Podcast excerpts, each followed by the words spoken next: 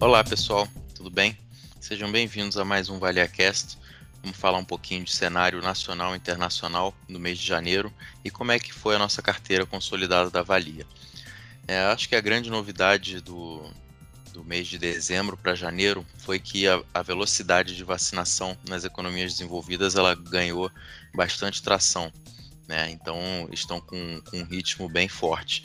É, e encabeçando essa lista de vacinados em relação à população total estão Israel, Reino Unido e Estados Unidos.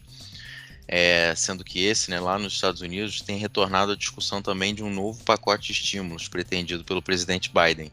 Esse pacote é da ordem de 1,9 trilhões. É, e, além desse pacote, aliado já né, ao excesso de poupança que o consumidor norte-americano acumulou durante o ano passado e aos juros baixos, é, isso pode colocar essa, essa trifeta né, de se vacinação com sucesso, juros baixos, excesso de poupança e mais um pacote de estímulos, tem tudo para colocar os Estados Unidos numa posição de recuperação econômica já a partir do segundo trimestre. Mas, enquanto isso, na União Europeia, é, eles têm tido uma certa dificuldade na imunização da sua população. Né? É, em contrapartida, o Reino Unido ele tem conseguido fazer sua imunização, mas a União Europeia está tá com dificuldade de, de, fornecimento de vacinas, de insumos, o que isso pode atrasar um pouco a recuperação do bloco econômico de lá. Já na China, é, surgiram alguns novos focos de infecções que foram rapidamente é, determinados, né, novas sanções, novas medidas pontuais de restrição essas medidas, elas, como eu disse, são pontuais, elas não devem afetar o ritmo forte de crescimento do país para esse ano. É, aqui no Brasil, do lado político, os candidatos mais alinhados ao governo eles foram vitoriosos nas eleições da Câmara e do Senado. Isso pode facilitar um pouco a tramitação de pautas que vinham há algum tempo travadas. Do lado fiscal, houve alguma sinalização pelo Poder Executivo de que novas rodadas de auxílio emergencial poderão ser adotadas é, mas esse novo pacote ele deve abranger uma parcela menor da população. Mas as atenções do mercado ficam voltadas para qual vai ser a contrapartida dessa despesa. Né? Você não pode criar uma despesa sem ter uma contrapartida de redução de gastos para não ferir o teto de gastos. Né? Do lado da pandemia, as notícias aqui no Brasil elas não, não são boas.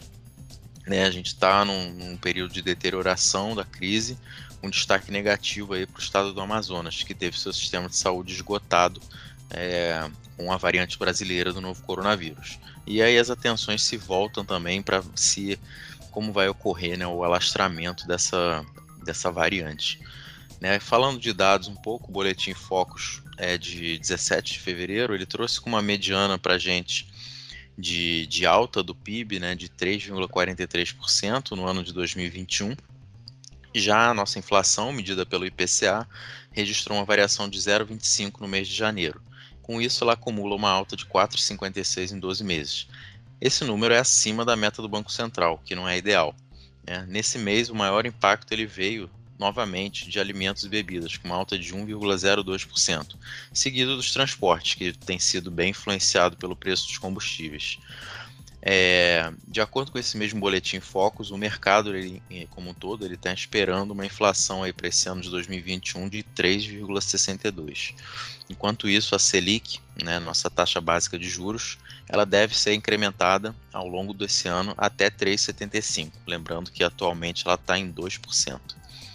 Quando a gente vê os nossos resultados da Valia, eles foram mixados, né? A gente teve bons resultados na renda fixa, a gente teve um ganho no mês aí de 1,07%. Também tivemos ganhos no segmento de exterior, né, de 4,71%. O segmento imobiliário também é, apresentou um resultado satisfatório de 0,51% positivo e o segmento de empréstimos com 1,33% positivo. Do lado negativo ficou realmente a renda variável, com resultado de menos 0,89%, e o segmento estruturado, com, com um retorno negativo de 1,12%. Né? Esses segmentos eles são mais voláteis que, que os demais, então é, as intempéries do, do, mercado financeiro e o aumento do estresse eles podem causar oscilação nesses segmentos, é, e que foi o que aconteceu no mês de janeiro. É, é isso por aqui, pessoal. Agradeço pelos, pelos comentários e aos ouvintes e até a próxima. Um abraço.